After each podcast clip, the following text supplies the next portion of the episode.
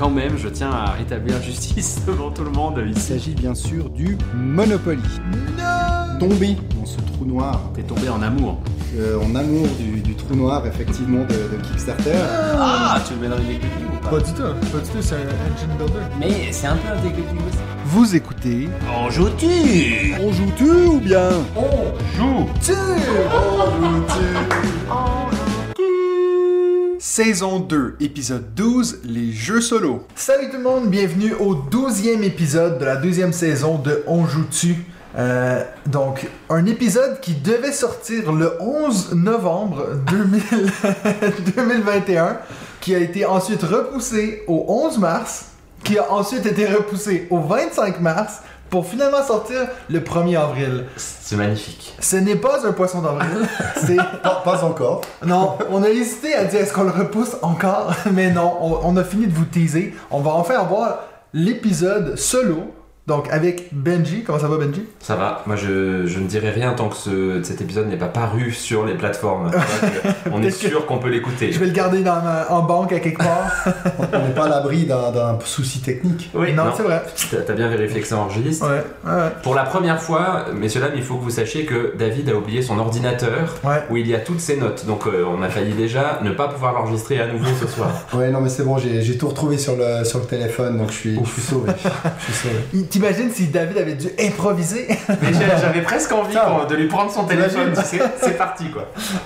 Donc, on va faire un, retour sur l'épisode précédent. Donc, sachez que c'est la première fois que ça nous arrive d'être vraiment en avance. Donc, on n'a pas, on peut pas réagir à vos réponses de la question de la semaine parce que vous avez pas encore entendu la question de la semaine. Donc, plutôt, ce qu'on va faire, c'est faire un retour sur l'UDESCO et puis le fameux Swiss Gamers Award parce que nous, on le sait bien sûr qui a gagné. Donc, dans le futur, tu sais, on joue un peu avec la ligne du temps. On est presque en mode anachronie, tu vois. Donc, Narak, qui est le, le Swiss Gamers Award. tu, tu te tromperas pas dans la diffusion des podcasts. hein, Non, parce non, que non, si bien sûr. t'inverses euh, la diffusion, tu vas, tu vas tout divulgacher. Ah merde! donc oui, Narak qui a gagné le prix, donc euh, le prix suisse de, de- du jeu de l'année. Pour la Chez- plus grande joie de, de Benji. Oui, très très heureux. Donc en première place, on avait donc euh, Narak, deuxième place euh, Seven Wonders Architect, et puis troisième place Robin des Bois, les aventures de Robin des Bois. Donc un jeu qui a été ignoré, ignoré à, à l'As d'or, euh, mais qui est- s'est retrouvé en troisième position. Vous en pensez quoi? Bah, moi, je dois avouer que j'ai j'ai pas encore joué à Narak, donc euh, je peux Ah, pas. Ah, c'est me- dommage. Alors, je peux pas me glisser tu dans la. à côté d'une pépite ludique. Je peux pas glisser dans le, dans le débat euh, Dune, euh, Team Dune, euh, Team Narak. Euh, J'ai l'impression qu'il devrait bien me plaire, donc euh, je demande qu'à le tester. Euh, euh, faut dire, hein, il y, a, il y a quand même la, ces, ces défenseurs euh, qui le préfèrent euh, Ouais. à Dune. Ouais. D'ailleurs, au moment de Cannes, euh, c'était très, très partagé au niveau des avis. Donc voilà, pourquoi pas. hein, ça reste un plus petit prix que Cannes, voilà, non, mais c'est un prix intéressant quand même pour avoir. et puis c'est vrai que pour les autres, les autres jeux, bon bah voilà, Seven Wonders Architect, on ne le présente pas. Je pense qu'il a été pas mal plébiscité sans doute par les votants euh, peut-être plus francophones que germanophones. Enfin, je je sais pas. C'est c'est intéressant d'ailleurs d'avoir ce prix avec des votants francophones, des votants germanophones. Ouais. Euh, italophone, je ne crois pas. Non, il disait que la majorité c'était des Suisses allemands qui c'était votaient les quand Suisses même. allemands. Et là, bah, je pense que Robin des Bois vient pas mal de là parce qu'il Ouais. avait aussi été nommé au Spiel 2021. Ouais, ouais. Ah, Et c'est quand il avait été annoncé au Spiel, personne au niveau francophone n'en avait entendu parler.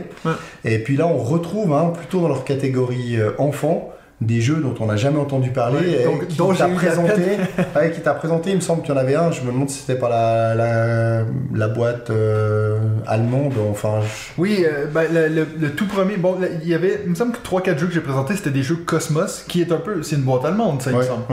Donc, euh, il y en a, le premier qui m'a présenté, c'est par Rafi Rafzahan, je sais pas trop comment, là, j'arrivais pas à me prononcer. Donc, mais en parlant des jeux pour enfants, tu devais être content, toi, parce que toi qui disais qu'il manquait Unlock Kids dans l'As d'or euh, enfant, C'est lui qui a gagné le, le prix enfant. Le prix hein, enfant, ouais. Ah, quand j'ai quand j'ai entendu ça, j'étais dans le train, je peux dire que j'ai sauté de joie. non, c'est pas vrai, mais j'étais content euh, vraiment qu'il l'ait euh, reçu parce que je trouve qu'il euh, il le mérite vraiment. C'est un jeu qui va quand même pas mal plus loin que que Que le Bubble Stories. Bubble Stories. Après, ils disent bien que pour ce prix, et c'est là qu'ils se démarquent du prix enfant de Cannes, c'est c'est des jeux auxquels les enfants peuvent jouer, mais Ouais. pas forcément des jeux enfants. Alors, Unlock Kids, c'est quand même jeu enfant, les parents prennent plaisir à les accompagner, on va Ouais. dire, plus qu'à y jouer euh, eux-mêmes, seuls. Euh, mais dans d'autres jeux, là, il y avait le Mot Malin, non ça? malin, ouais, qui est malin qui selon moi, pas un jeu enfant, mais c'est vrai que si on sélectionne bien les mots, euh, si on accompagne, bah oui, on peut jouer Ouais, avec ouais. certains enfants. C'est pas le, le principe du jeu est pas compliqué. Après, Je sais pas si les enfants apprécient particulièrement les jeux de mots autour Ouais. des mots. Ça, j'en suis pas personnellement convaincu, Ouais, mais il faudrait que j'essaye fois si, que ma grande. Il y a des pourquoi enfants qui pas accrochent bien à ça. Ben justement, Loïc qui en parlait quand il a dévoilé le prix de, de la deuxième place de Seven Wonders Architect, on aurait pu faire l'argument de dire ben, pourquoi lui était pas dans les jeux toi, Ouais, kids, ouais. alors puis toi Mot Malin plus dans le côté ambiance. euh, Ouais. Mais bon après ça c'est encore une fois est-ce qu'on va débattre sur les jeux dans quelle catégorie ils devraient être et tout? Ouais, Eux ils en ont que deux. Puis Bah, disons, du ça. coup, pour, pour rebondir sur le- la, la séance qu'on avait faite ensemble sur, Ouais. le, sur le nombre de, de catégories, c'est sûr que je trouve deux, c'est difficile parce que forcément, euh, c'est pas toujours simple de dire quel jeu est dans quelle catégorie. Ouais, surtout quand tu dis pas, euh, c'est pas des jeux enfants, c'est des jeux que les enfants peuvent Ouais, jouer. ouais. Là, tu vois, exemple, toi, à la limite, avec ton, ton fils, c'est rendu que tu fais, toi, paladin, l'architecte du royaume. de- Donc, est-ce que c'est un jeu pour enfants? Donc, euh, en tout cas, Mais ce qui est intéressant, c'est que si j'ai bien compris, ils sont libres de citer les jeux, euh, les jeux qu'ils veulent. Hein. Ils- Oui, c'est oui. pas selon une liste. non. Donc finalement, ils savent qu'ils doivent remplir une catégorie jeu euh, compatible enfant et puis le prix principal. Donc Ouais. au final, si tu as bien croché sur Seven Wonders Archi- Architect, tu te dis, bah, j'ai envie de le pousser dans la catégorie euh, reine, entre guillemets. Donc Ouais. tu vas pas le mettre du côté enfant, Ouais, mais peut-être. Peut-être qu'il s'est trouvé des deux côtés au final. Et puis qu'il a peut-être eu aussi des votes un peu Ah, dilués. penses. Euh, alors que Narak, sans doute qu'il n'a pas dû euh, se Ouais, trouver trop dans Narak, les, dans jeux enfants. hein. Voilà, exactement. Non, mais c'est cool que Narak ait un prix quand même, parce qu'au-delà de la blague que je fais régulièrement sur le fait que je préfère Dune, effectivement, les deux jeux ont quand même beaucoup de qualité et c'est sympa que ce soit pas forcément Dune qui traite l'ensemble des jeux. hein. Je pense que Puis ça reste un super jeu, Narak. Oui, puis ça reste un jeu qui est encore accessible aussi. Et là, je pense qu'ils veulent aussi rester dans des jeux, euh, Oui. dans des jeux accessibles. Donc euh, même, voilà, on reprend des catégories. Ça reste un jeu euh, initié et C'est pas, pas un jeu expert familial. C'est ça. quoi que tu Voilà, disais Expert plus, Expert ouais. plus. Mais je me demande si. Parce que c'est vrai que moi j'ai été assez surpris de voir que Dune n'était même pas dans le top 3. Puis je me suis demandé, est-ce que. Puis je dis n'importe quoi en ce moment, j'ai pas vérifié, mais est-ce qu'il est pas sorti en allemand peut-être? Je sais pas du tout. Tu sais, Après, je pense qu'ils sont capables de jouer à des chants d'anglais. Je suis pas en train de dire qu'ils sont. Mais en tout cas, ça a, été, ça a été un plaisir pour moi de faire partie de ce processus de dévoilement euh, de, de l'UDESCO. Et puis, ben, pour tous nos, nos- nos- nos auditeurs et nos auditrices en Suisse, vous pouvez être sûr que c'est le début d'une collaboration avec l'UDESCO de la part de nous trois. Euh, ça va nous faire plaisir de organiser des choses dans le, dans- dans le futur avec eux. Donc, euh, Fact-checking, il existe en allemand. il existe en allemand, fait. il me Pas semblait. trop étonnant. Ouais. Bah, c'est aussi bien de, bah, de rappeler que le festival aura lieu les 10 et 11 septembre Ouais, de cette la année. demi-édition. ouais. Voilà, la demi-édition euh, à la chaux de fond et pour, euh, bah, pour certains Français, alors c'est pas les c'est pas les régions les plus peuplées en France, mais quand même pour le Jura français, peur de ce c'est que t'allais dire. non, non, c'est assez proche, hein, c'est vraiment euh, quasi à la frontière, euh, la chaux de fond, donc il y a- il y, a aussi sans doute des, des Français frontaliers qui pourront se rendre Ouais, euh, ouais, à ce festival, et même peut-être d'autres qui viendront de plus loin, parce que ça a l'air, moi j'y suis jamais allé, mais ça a l'air d'être un festival très sympa, Ouais, c'est cool. donc on se réjouit vraiment d'y être. D'ailleurs, une petite anecdote, puis peut-être que je vais couper son montage, mais je voulais vous le dire. Euh, Loïc, il m'a envoyé une vidéo de, en 2017. Euh, Il y a une grosse, énorme partie de loup-garou, et puis il y a un, un Québécois au fond de la pièce qui dit une connerie, et puis c'était moi. Donc moi, quand j'ai- euh, j'étais avoir allé- cette vidéo, par Il faudrait que je trouve une façon de vous montrer ça. c'est le moment où t'as les cheveux longs ou pas? Non, non, bah de toute façon, on me voit pas, mais on entend clairement ma voix qui dit une connerie, puis je me souviens d'avoir été là dans cette pièce-là à ce moment-là, mais c'est juste drôle qu'il ait retrouvé ce moment-là en se disant c'est qui ce Québécois un peu idiot qui dit des idioties, et puis là. Fan de loup-garou. Ouais, c'est ça, pourtant que j'étais. À ce moment-là, j'avais pas une haine prononcée pour le loup-garou, donc voilà, je vais peut-être la mettre sur le. euh, à quelque part, je vais vous montrer un lien pour, pour que vous puissiez voir ça, mais c'est vraiment, ça dure deux secondes, hein, mais c'est juste drôle que lui ait retrouvé ça il y a 5 ans, tu sais. Et puis peut-être avant de passer à, la catégorie suivante, je voulais juste euh, faire un petit retour sur l'épisode où vous étiez tous les deux, que je vais écouter avec attention. Donc il y a deux semaines. Donc il y a deux semaines. euh, Oui, ouais, même si pour nous c'était la semaine dernière. Euh, on dit Bragelonne. Oui, alors voilà. Bragelonne, donc qui est juste la première des maisons d'édition françaises de, de tous les bouquins de SF et de fantasy. Oui, mais avec il faisait pas des jeux avant. Il faisait Non, pas des non, jeux non, de ils faisaient pas des jeux, ça fait pas si longtemps qu'ils font, qu'ils font des jeux de société. Puis moi puis David, on ne lit pas, on n'est pas Eh capable ben de oui, je sais bien, mais On, c'est on les connaît les règles. Même si je suis enseignant de littérature, je ne sais pas lire. Ouais, on s'excuse, on s'excuse, c'est vrai. Euh, Bah, Peut-être que vu qu'on a parlé d'un festival, ça pourrait être sympa de rapidement, en bref, euh, mentionner qu'il y a trois nouveaux membres donc, du jury de Cannes. hein. Il y a Oui. trois. Pour information, Trois on est à 3, donc forcément on va faire une introduction qui va durer 25 minutes. Hein, Oui, bien sûr. Hein. Bah, bien entendu. Donc euh, trois euh, jurés sortants, trois entrants, euh, une Sandra Lebrun, euh, journaliste. Alors là, elle a vraiment un profil euh, très typé jeu parce qu'elle a toujours été journaliste jeunesse et jeux. Elle est autrice de livres ludiques et créatrice de jeux pour la presse. Alors je sais pas si c'est des sudoku, euh, des mots Ouais. fléchés, mais euh, voilà. Et, hum, elle joue depuis, euh, depuis très très longtemps, donc plutôt peut-être sur une catégorie plus euh, enfant. Et puis, euh, il y a Marie Giordana, plus connue sous le nom de Marie Grandjeu, euh, sur Instagram. Donc, c'est une personne qui a son compte dédié sur Instagram euh, aux jeux de société. Elle est également community manager chez Playin. Donc, euh, voilà, elle, a- elle joue depuis très longtemps. Elle adore aussi le cosplay. Donc, si vous allez voir son compte, il y a souvent des. Elle se- elle s'habille, elle se déguise en, en lien avec les jeux qu'elle présente. Donc euh, voilà, plutôt un euh, assez sympa. Elle rejoint, euh, donc c'est, on va dire, c'est un peu l'entrée des, des influenceurs, si vous les appelez comme ça, euh, dans, dans le, dans le jury. Et puis il y a Vincent De Dienne, donc acteur, acteur cinéma théâtre, qui rejoint. Donc là, c'est un peu la, la première fois qu'il y a entre guillemets une pas une star, mais une personne connue beaucoup plus Ouais. largement quand même que dans le, le milieu du jeu, euh, à ma connaissance. Mais ça reste un très gros joueur. Donc euh, il y a même quelqu'un qui a dit, euh, je le vois très régulièrement dans ma boutique de jeux.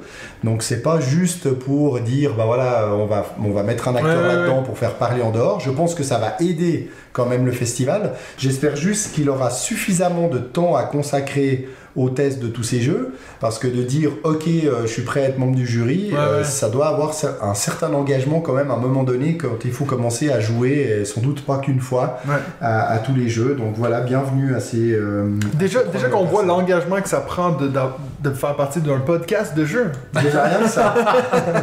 Sans être une star de télévision. C'est ça. euh, Mais on joue sans doute Pour le moment. plus de jeux que qu'eux en plus. Mais Oui, voilà. c'est clair.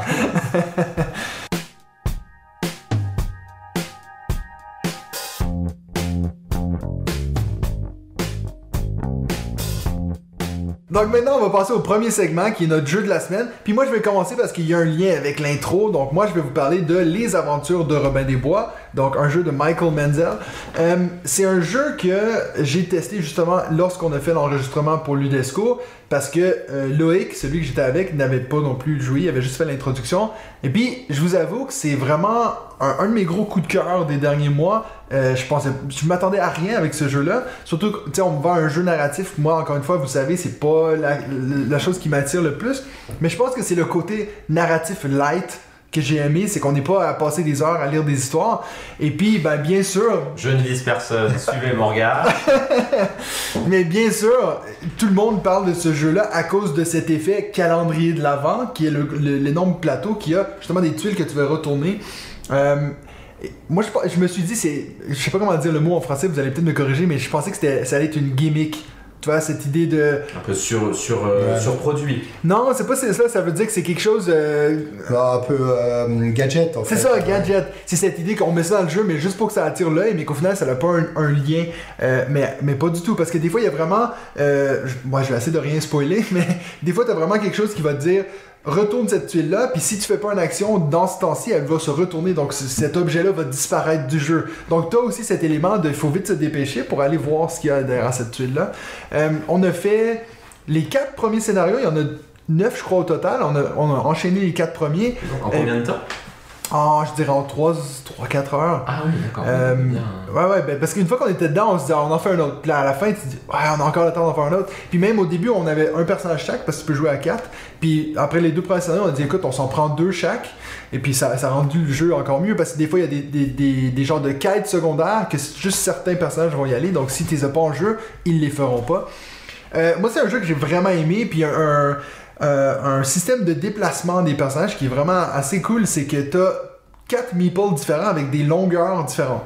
Puis ça veut dire que si tu veux te déplacer d'ici à là-bas, il faut que ton meeple puisse se rendre jusque-là. Euh, donc, tu as vraiment cette idée de regarder la carte, puis le déplacement est assez important. Donc, euh, moi, j'ai trouvé ça super cool. Comme je vous dis, ça a été une surprise pour moi, parce que je m'attendais pas à grand-chose. Euh, quand j'ai vu qu'il était nominé, je me suis dit, ah, ben, assez cool, franchement. C'est pas un jeu que je vais acheter, parce que là, j'ai déjà fait la moitié, puis je me verrais mal le rejouer.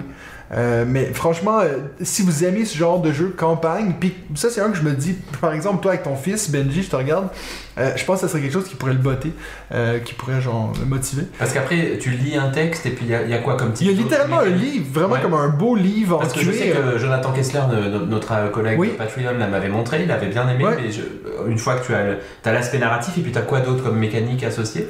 Ben alors t'as justement cette idée de, de déplacer, C'est beaucoup de... de déplacements en fait quand même. Hein. Oui, oui, t'as du Ouais. déplacement, t'as du. euh, Bon, t'as beaucoup de. Ouais, en fait, c'est c'est très narratif, comme tu dis. C'est que t'as des. euh, Est-ce que tu veux faire plutôt ceci ou plutôt cela? Mais les options que tu peux faire, tu sais, il y a pas comme. Il y a que ce chemin-là qu'on peut Mhm, prendre. mhm. Tu sais, des fois, c'est est-ce que je vais aller parler à cette personne-ci dans le village qui va peut-être me donner de l'information sur la quête ou est-ce que je.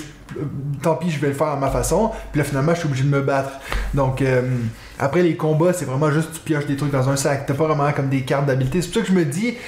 C'est pas genre un gros jeu narratif expert, mais je me dis, franchement, euh, je le mettrais toi, dans la C'est catégorie plutôt initiée. familial. hein. Ok, ok. Euh, Ouais, puis- même ouais. assez familial même, je crois. Bon, il faut quand même que tu sois capable de, de crocher puis tu as de suivre l'histoire. Mais Donc, non, moi j'ai trouvé que c'était cool. Pour jouer avec ma famille en fait, hein. c'est c'est C'est pas ça. pour moi. C'est ça. C'est pour jouer. Exact. Ok, ok, ok. C'est je- pour toi, Ellie. J'en prends bonne note. C'est pour toi, Ellie. D'ailleurs, c'était ton anniversaire récemment, non? Non, toujours. Donc, ça, c'était mon jeu de la semaine. David, je te laisse y aller avec ton jeu de la Ah, semaine. mon jeu de la semaine, c'est un jeu que j'ai j'ai ressorti avec beaucoup de plaisir euh, dans le train en allant et en revenant de, de Paris. Ouais. C'est euh, Shards of Infinity. Ouais. Donc un, un deck building sans aucune référence à It's a Wonderful World. Euh, euh. On est vraiment obligé à chaque épisode. Bah oui, un peu comme Même quand aucun de toi ni moi ne sommes là, Esco fait une. Non, vraiment, là, je l'ai- j'ai fait trois, j'ai fait trois parties et je me dis que je vais pas aller le, le ranger, je vais le laisser, euh, je vais le laisser sur la table pour euh, enchaîner, enchaîner les parties euh, avec euh, avec mon épouse parce que c'est vraiment un super deck building. Alors moi, j'ai pas du tout euh, connu. Euh, bon, à part de nom, les Star Realms et Hero Realms. Certains disent qu'avec Chart of Infinity, ils n'ont pas inventé grand chose. Ils font juste les choses bien. Euh, mais quand même, moi personnellement, je trouve que c'est vraiment un jeu qui est très très très efficace. Euh, on se retrouve chacun avec un, un personnage avec 50 points de vie et 0 points de, de puissance. Et puis le but bah, va être de réduire les 50 points de vie à zéro euh, de nos Ah oui. adversaires, forcément. Pour le moment, je te confirme qu'ils n'ont pas inventé grand voilà. chose. Et par contre, bah, on peut aussi monter, euh, monter des points de puissance qui vont jusqu'à jusqu'à 20 ou 30, non, je ne sais plus. Et dans le deck building, alors il y a des cartes assez différentes. Donc vous avez des cartes champions, à partir du moment où vous les sortez, elles vont rester sur la table.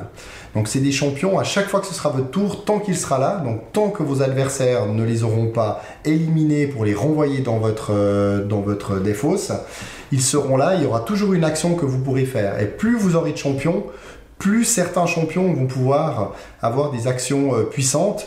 Et les adversaires vont pouvoir bah, soit finalement attaquer notre personnage principal, soit éliminer, euh, éliminer les champions. Ok, donc ça c'est le principe exact des bases dans Star Realms. Ok. Et ensuite, alors, Donc ce- pour le moment, c'est juste Star Realms avec une nouvelle thématique que tu qui me ce qu'il n'y a pas, euh, ce a pas dans les autres, et ça tu vas peut-être, sans doute, j'espère me le confirmer, c'est les cartes mercenaires. Et ça c'est. Eh ben si. Et ça c'est un super concept, c'est-à-dire que c'est des cartes, au lieu de les acheter pour les mettre dans, euh, dans ta défaut, c'est espérer qu'elles reviennent assez vite euh, suivant la taille de, de ton paquet, de ton deck. Tu peux les engager pour du one shot, c'est-à-dire Ah. les engager, tu les payes le même prix, mais tu fais l'action tout de suite. Et puis Donc après moi, et après, elle va vraiment, elle est, euh, elle est sortie, euh, elle est sortie du jeu. Et ça, ça peut être très intéressant. Mais parce tu que- peux faire ça avec toutes les cartes? Non, alors c'est des cartes. Il y a des cartes mercenaires, il y a des cartes champions et il y a des cartes alliées. Donc il y a beaucoup de, il y a beaucoup de combos. Il y a aussi des cartes avec une extension euh, que j'ai qui permet à partir du moment où on arrive à 10 de puissance de rajouter, on a le choix en deux cartes, donc de rajouter une carte assez puissante.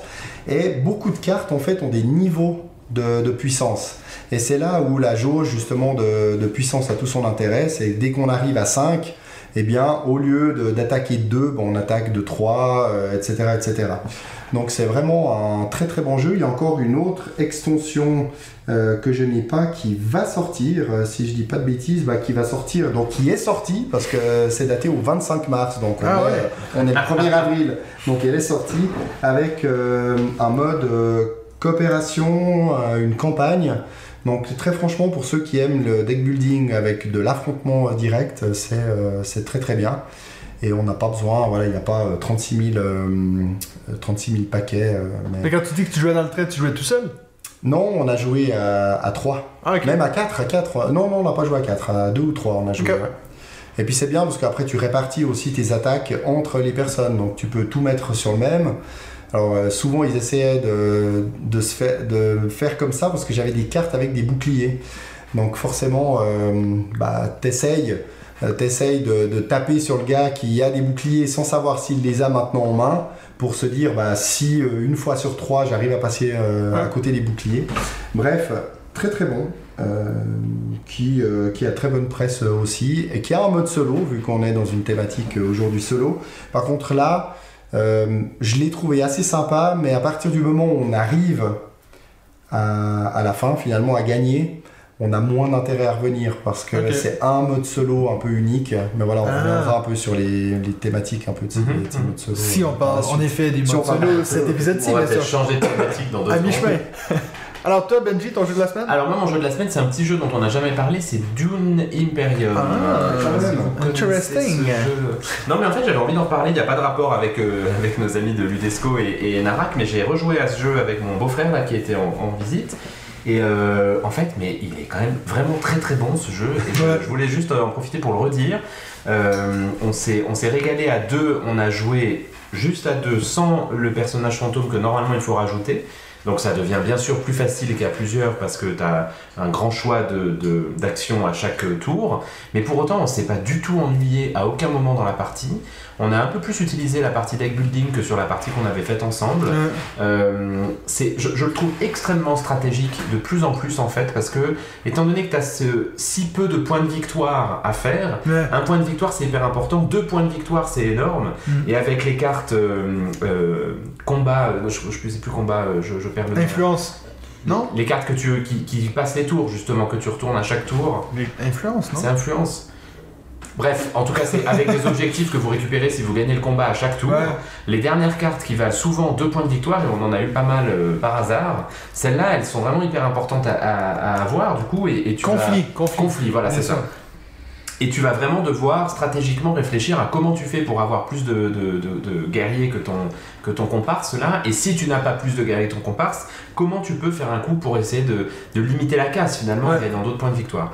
On a vraiment passé un super moment alors que la partie a duré, je pense, euh, pas loin de deux heures. Mais tu vois pas du tout ce temps passer. On s'est beaucoup bagarré sur le manta, c'était assez rigolo parce que Mhm. c'est l'action qui permet d'avoir un ouvrier de plus Ouais. en one shot. Bah, Un peu, un peu au système mercenaire. Et puis pour le coup, à chaque tour, euh, le, le premier le prenait en fait. C'était quasiment la première action Ouais, euh, à partir du moment où on a eu les trois ouvriers.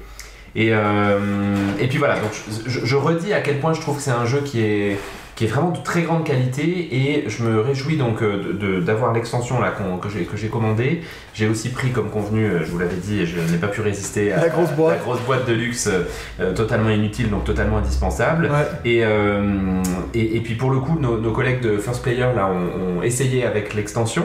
Et puis euh, Yoel, qui n'était pas un fan sans l'extension, s'est régalé sur ces parties avec Ouais. l'extension qui a priori rajoute vraiment des éléments stratégiques sur les parties du plateau qui en manquaient un petit peu, Ouais. notamment la partie commerce.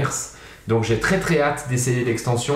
Euh, je, je vais à un week-end jeu avec des copains là dans, dans une semaine et demie et je les ai déjà prévenus que, que j'amenais Dune Imperium. Si tu leur que, euh, bah, je l'amènerai de toute Ah, façon, Euh, avec ou sans l'extension, ouais. mais je l'amènerai de toute façon. Pourquoi Et, vous n'avez euh, pas ajouté ce, ce troisième personnage En fait, En c'est qu'on a commencé un peu tard à jouer, et puis euh, au niveau de la, de la compréhension des règles, j'avais oublié qu'il fallait ce troisième personnage, on s'est commencé, et ensuite j'ai vu qu'il fallait lancer. En fait, c'est le joueur solo que tu rajoutes pour Ouais. venir te bloquer des, des positions dans le jeu. Mais euh, de quoi vous parlez? Tu peux jouer à deux à Dune Imperium. Tu peux jouer à deux à Oui, oui, Dune mais Imperium, t'as ouais. le, t'as le personnage, quoi, t'as un, un autre joueur. Nous, on n'avait pas joué avec ça. Si, si, on tournait les cartes, puis il fallait placer, puis de temps, une- de temps en temps on oubliait. J'ai aucun souvenir. T'as pas de ça. souvenir? Oui, oui, on Oui, avait me semble ça. qu'on a joué à deux. Non, non, non, non, on avait ça, c'est- il fallait tourner, bloquer les C'est le deck solo Automa en fait qui vient te bloquer les emplacements à chaque tour. Ils l'ont, euh, je crois qu'ils l'ont un peu corrigé dans l'application, là on en avait parlé une fois. Oui, c'est vrai, avais Rajouter parlé effectivement. Ouais, tout à fait. Bah, Mais voilà, la- Imperium, euh, Paul Denan, qui est, c'est, c'est- c'est vraiment un excellent jeu malgré la, la mocheté de ce plateau, mais qui effectivement en fait maintenant me gêne de moins en moins. Ouais, c'est clair. Et euh, mon beau-frère est aussi fan de l'univers de Dune, donc tu prends quand même pas mal de plaisir, je trouve, à être dans, dans cet univers euh, Ouais. qui est bien retranscrit dans le jeu en fait. Donc, Ouais. euh, et Et surtout, notamment, comme je dis, une fois que tu as vu le film, puis tu retrouves les mêmes. Ils, ils ont- modelé après les acteurs en plus, donc ça c'est cool. Et notamment sur la partie deck building, on s'est beaucoup plus marré avec le, le système de mots-clés, tu sais, qui tu, que tu as entre les cartes. Ouais. Mais par contre, on a fait une règle maison pour tourner le deck Oui, beaucoup plus vite. C'est-à-dire Ouais. que à chaque, à chaque tour, on virait la dernière carte de, de la rivière de manière à ce que le deck soit plus, euh, Ouais. plus Je dynamique. crois, que, je crois que dans l'app il y a quelque chose euh, comme ça. Mais en fait, C'est une des plus grosses critiques du jeu. en c'est fait. ça. Ouais. Et puis moi j'ai beaucoup cherché des règles maison, enfin beaucoup non justement, j'avais pas le temps de beaucoup Ouais. chercher des règles maison, donc on s'est dit que c'était le meilleur moyen de faire tourner le deck, et ça rajoutait une petite tension en fait parce qu'il y avait des bonnes cartes, si tu les prenais pas ce tour-là, tu savais qu'elles disparaissaient, Ouais, c'était assez intéressant. Ouais. Donc je me permettrais de proposer ça à Paul Denan pour, euh, pour la suite, parce que c'est une bonne règle maison. Qui écoute souvent notre podcast. Oui Tout j'imagine. comme hein, euh, David euh. C'est ça, c'est ça. Ils l'écoutent ensemble, paraît-il. Ouais, sur une balançoire. David. En parlant de David Turdi, passons à notre deuxième segment. Mais quelle magnifique transition, on dirait des professionnels. Des jeux solo.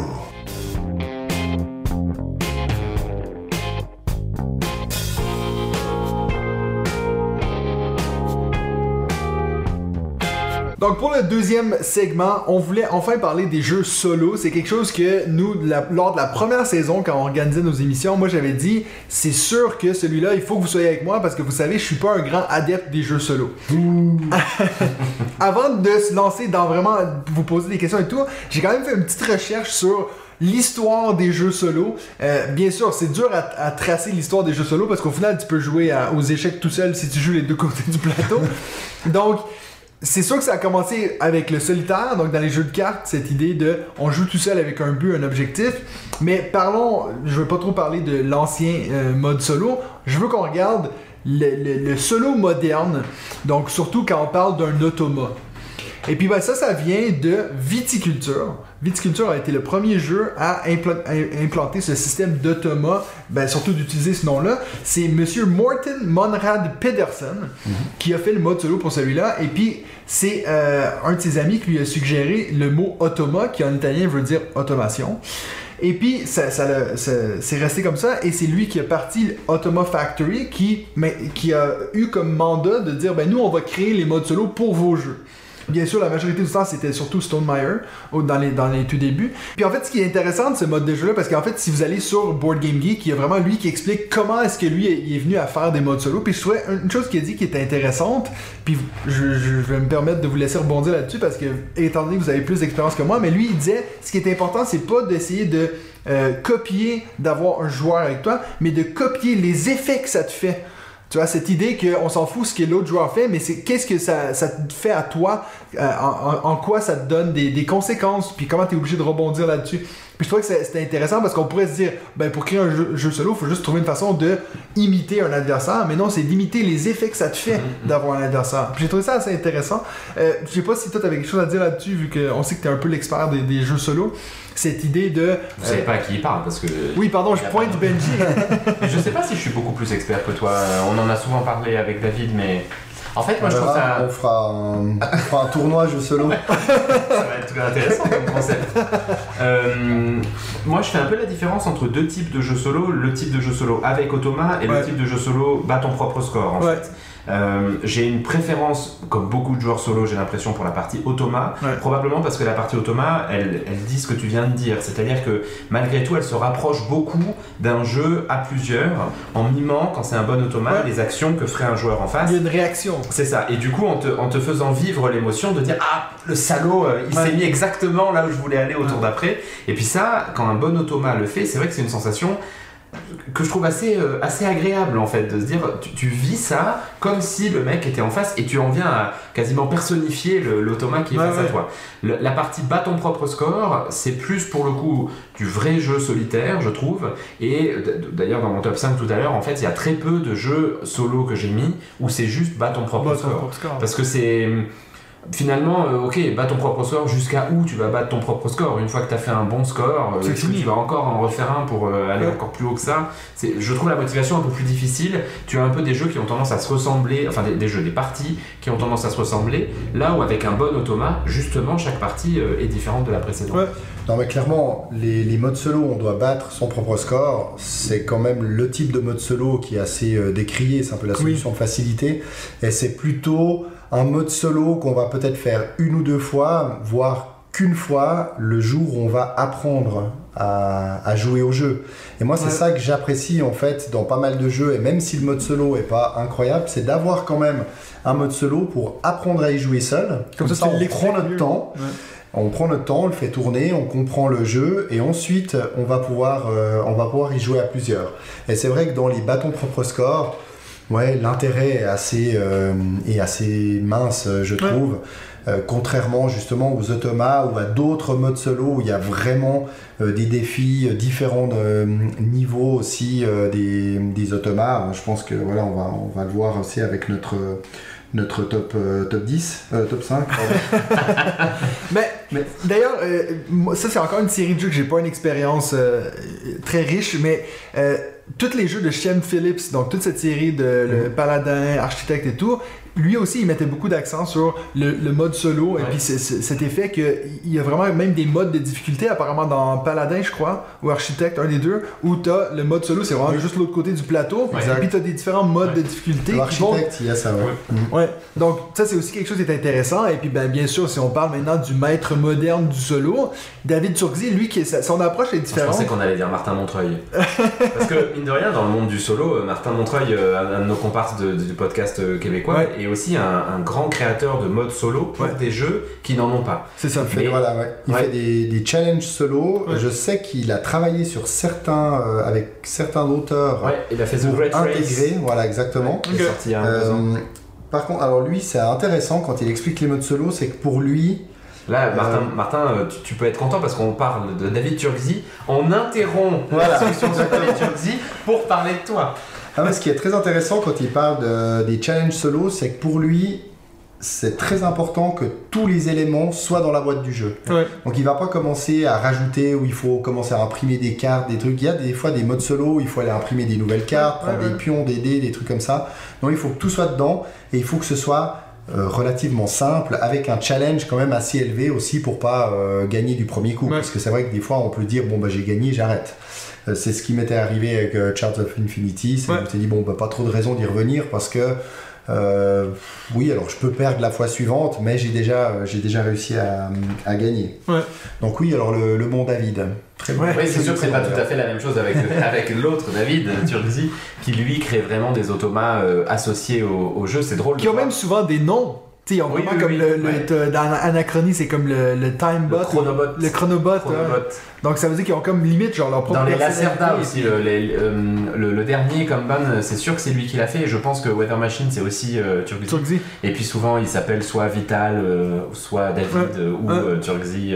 Dans le combat, tu combats David euh, dans, dans, dans Kanban Eevee, justement. Mais c'est plus cette idée que t'as comme un adversaire fictif, vraiment plus comme dans l'intelligence artificielle, on est presque plus dans ce côté-là, là. alors qu'encore une fois c'est des decks de cartes, des choses comme ça, mais même, euh, tu ben, justement l'autre jour quand on a joué à Betoku, je t'avais montré, c'est vraiment l'autre côté du plateau, c'est comme un autre aspect du jeu, Ouais, t'as même un adversaire, t'as une petite pioche pour l'adversaire, donc c'est vraiment, on est en train de mettre beaucoup l'accent là-dessus, puis je lisais aussi que les campagnes Kickstarter maintenant qui proposent des modes solo, ils ont beaucoup plus de chances d'avoir tu des- leur financement et tout. Donc c'est vraiment même rendu un, un- un attrait pour les jeux de société. dans- Alors que tu me dirais, toi, il y a 10 ans, je pense pas que les gens pensaient nécessairement Mais à ça. Moi, je pense qu'il y a deux facteurs qui contribuent à, à cet essor des jeux solo. C'est d'abord le fait que le nombre de joueurs a augmenté. Et Ouais. puis, comme le nombre de joueurs a augmenté, parmi les joueurs qui, sont, qui jouent actuellement, tout le monde n'a pas le temps en fait de faire 5 soirées jeux par semaine. Ouais. Et donc, comme t'as pas le temps, moi c'est comme ça que j'ai commencé à faire des jeux solo. Mhm. J'avais envie de jouer à des jeux, mais j'avais pas le temps d'en faire tant que ça avec des amis. Ou comme j'ai déménagé en Suisse, j'avais d'abord pas d'amis euh, ici Ouais. qui jouaient à des jeux de société avant de, avant de vous rencontrer. Euh, et du coup, le jeu solo te permet en fait de te faire plaisir en achetant des bons jeux et en vivant les sensations liées à ce jeu-là. Ça, Ouais. c'est la première chose. Et à mon avis, la deuxième chose qui a amplifié ça, c'est le Covid. Pendant Ouais, le. Covid, t'avais un jeu qui se jouait en solo, tu pouvais le jouer. T'avais Ouais. pas un jeu qui se jouait en solo, bah, il, il prenait la poussière. Quoi. Ouais.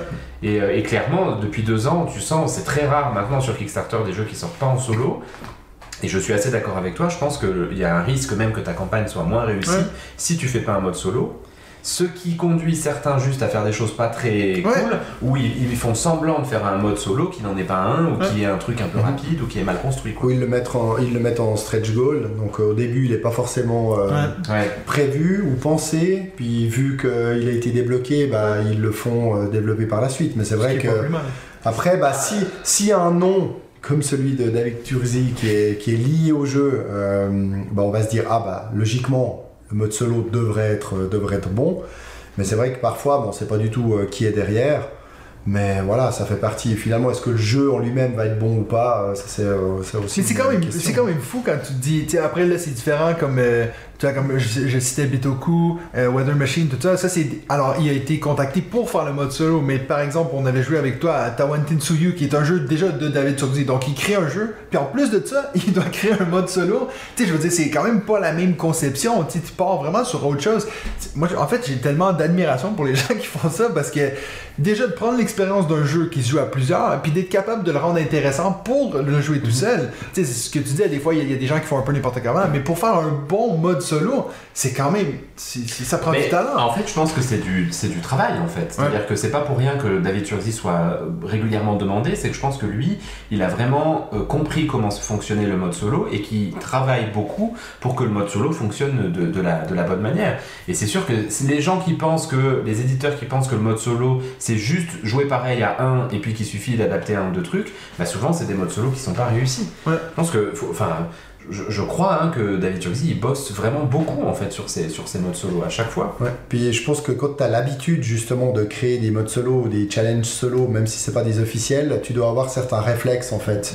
Selon la, thème- la mécanique, tu dois dire ok, bah, identifier certains points de règle où là tu sais que tu vas pouvoir euh, faire fonctionner de telle ou telle manière. hein. Dans les, euh, chez Automa Factory, maintenant, c'est beaucoup euh, une combinaison de deux cartes qui, euh, qui dicte, et je pense qu'il doit y avoir une sorte de systématique où ça marche sur, euh, sur beaucoup de jeux.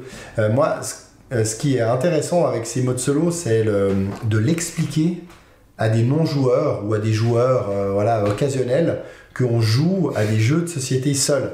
Et c'est vrai que moi, très souvent, quand je le dis, et, et j'ai- et j'ai plaisir à le dire, parce que je sais que derrière, la réaction va être assez, euh, Je assez suis tout seul avec les impressionnée. jeux de société. C'est ça. Mais c'est c'est drôle parce que j'allais justement vous poser cette question-là parce que socialement, tu peux dire Ouais, je vais jouer un jeu vidéo tout seul, faire une campagne tout seul, il y a personne, toi. Moi, si je fais un Assassin's Creed, je joue pas en ligne, il y a personne qui me regarde de travers, mais tu dis Je vais jouer un jeu de société tout seul. Tu peux aussi jouer à Assassin's Creed bientôt En, ensemble. en jeu. En jeu de société.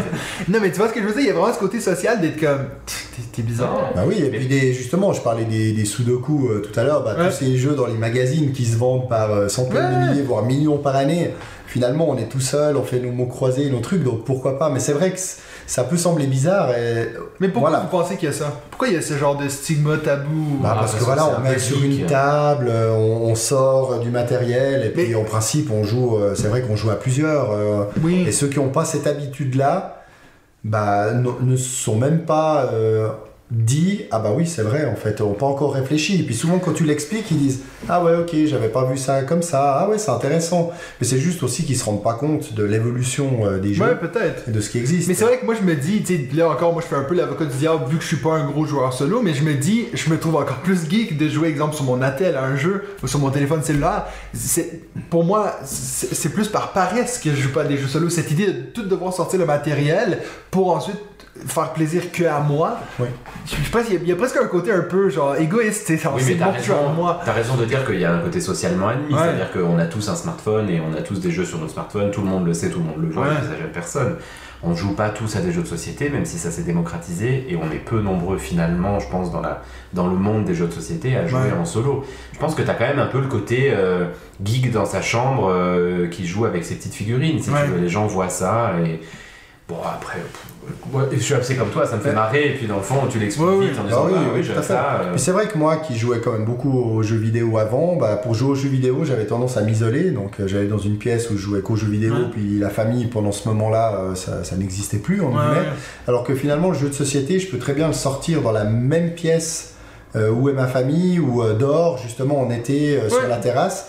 Donc on reste quand même un peu à proximité. Je peux le laisser euh, un moment aussi euh, pour, euh, pour faire autre chose, y Ouais. revenir Ça, plus c'est tard. parce que t'as des grandes filles. Parce que moi, Ouais. par contre, je peux te dire que j'aimerais bien avoir une salle peinard pour me sortir mon petit jeu sur la table et que. Papa, papa, qu'est-ce que tu fais? Ah non, Non, moi c'est vrai qu'elle touche pas au pion. euh. Aux Ouais, figurines. Il c'est lance les c'est figurines. Ben, c'est vrai que tu as parlé quand même, euh, Mathieu, d'un point assez important, c'est le- c'est cette paresse de sortir des gros jeux. Ouais. Et moi, c'est ça aussi que, que je, pas que je reproche, hein, mais vous verrez que dans mon, dans mon top 5, euh, bah, on va, on va pas retrouver, je divulgage un peu, on va pas trouver de Turkzy, on va pas trouver de Thomas Factory. J'aime beaucoup, mais en fait, j'ai euh, la flemme de les la sortir. flemme, ouais. parce que euh, il faut euh, voilà il faut du temps pour euh, préparer le plateau etc potentiellement Et je- relire les règles du solo. relire certaines et ça aussi alors c'est vrai qu'il y a des jeux solo où on, on apprend déjà à jouer au jeu et puis ensuite on voit que il y a un livret de règles quasiment aussi gros pour le mode solo et ça ça c'est quand même pas mal du Turkzy faut faut l'avouer où euh, ça peut être assez complexe donc euh, si on le sort régulièrement bah c'est fun parce que ça va souvent beaucoup plus loin que d'autres modes solo mais c'est vrai que avant la première partie bah on transpire euh, on Ouais. transpire Ouais, ouais. quand même un peu hein. Mais bah, c'est rigolo que tu dis ça parce qu'en fait, moi, je, je- moi j'aime bien sortir mon jeu Ouais, sur ouais, la je table. Et j'aime bien, en fait, après avoir lu un livre de règles, en, me dire putain, il y en a un deuxième.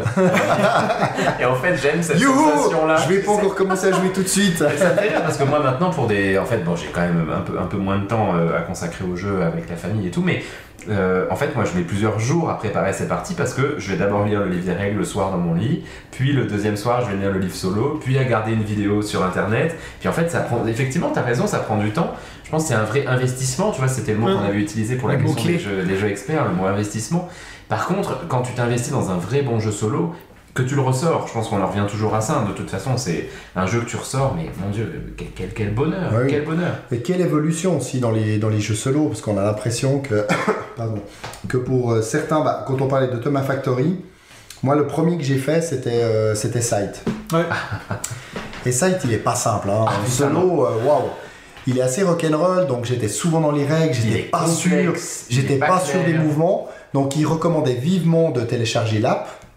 Dans l'app, il y avait une. C'était encore pire. Non, non, non, ça aidait bien, Ah, mais il y moi, je avait. trouvais que c'était vraiment Mais alors, difficile. mais il y avait une série d'options payantes à débloquer. oui, c'est vrai. ouais. Donc moi finalement là j'ai fait un all-in je pense que j'avais 50 peut-être- euros l'app. non il y avait peut-être euh, je sais pas j'ai n'importe quoi mais il y avait peut-être euh, 10 trucs à 1 balle et puis euh, tu pouvais avoir tout pour 6 donc je me suis dit je suis plus assez franc près donc j'ai pris il y avait même une option de de hum, réalité augmentée donc tu Ah ouais. pouvais mettre ton téléphone au-dessus du plateau et puis il te montrait en fait où, Où les pièces euh, où les pièces devaient être alors ça j'ai très peu utilisé finalement j'avais quand même saisi le fonctionnement, donc j'en ai fait 2-3 assez rapprochés. J'ai eu euh, vachement de plaisir, mais là, maintenant, de me dire sortir ça et ton solo, waouh, pour ouais. moi ça sera un investissement. Surtout que j'en ai plein d'autres encore que j'ai pas forcément fait en solo ou très Ouais, peu, qui sont plus simples. Mais c'est vrai qu'il a, ils ont quand même beaucoup amélioré euh, dans, euh, dans par exemple euh, Tapestry ou Mhm. où il y a aussi ce, ce fonctionnement de, de cartes euh, dans viticulture, dans Mm. Wingspan. Wingspan Dans c'est très barrage, très simple aussi. système En de- barrage, je l'ai pas fait. Mais peut-être, je- avant que tu ailles trop loin, je voudrais juste rebondir sur Sight parce que ça me fait sourire. Moi, j'ai j'ai joué à Sight en solo sans l'application. J'ai gagné chaque partie. j'ai téléchargé l'application et en fait, je faisais n'importe quoi avec le déplacement. Je n'ai jamais gagné une partie de Sight en solo avec l'application. Je la trouve très dure et j'ai, franchement, j'en ai même un souvenir assez douloureux où en fait, je, ne- je me sentais mais acculé par l'automa. Je ne pouvais rien faire. J'étais en permanence en train de me faire bouffer. Donc maintenant, tu sais comment moi je me sens quand je joue contre toi. Et puis juste aussi, euh, ce que tu dis est très juste, c'est que justement, je trouve quand tu vois Sight et puis quand tu vois Tapestry, qui donc sont faits par le même auteur et dans la même maison d'édition et avec le même automa, en fait, le vrai changement, c'est ce système de deux cartes. Parce que le problème des automas à une carte, c'est qu'en fait, au bout d'un moment, tu peux très bien connaître les cartes.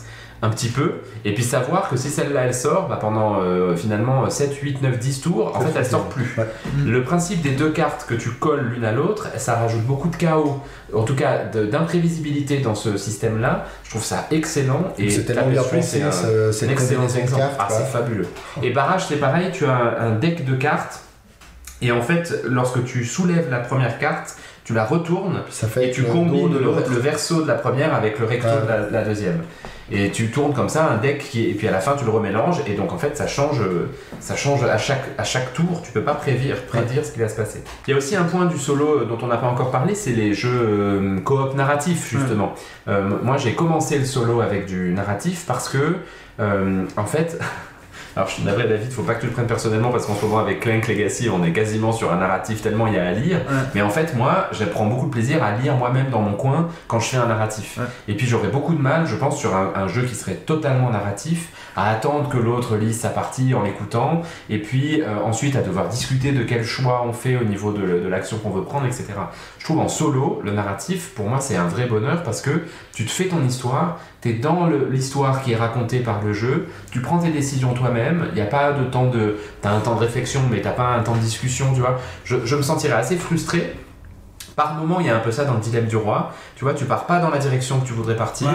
Et puis du coup, bon, c'est le jeu, c'est pas, pas dramatique, mais il y a un petit côté de frustration que j'aurais du mal à vivre dans un jeu purement, euh, purement narratif. Ouais. Et c'est un peu pareil avec les coops. Je suis pas un fan absolu de coop. Il y a, il y a quelques jeux coop que j'aime bien, mais finalement, la plupart des jeux coop se jouent en solo, hein, par, par Mhm. définition. Oui. Et il y a beaucoup de jeux coop que moi je- je- j'aime beaucoup jouer en solo parce que tu es libéré de ce fardeau de te dire bah qu'est-ce qu'on fait? Ah mais attends tu veux faire ça mais c'est pas la bonne idée etc etc.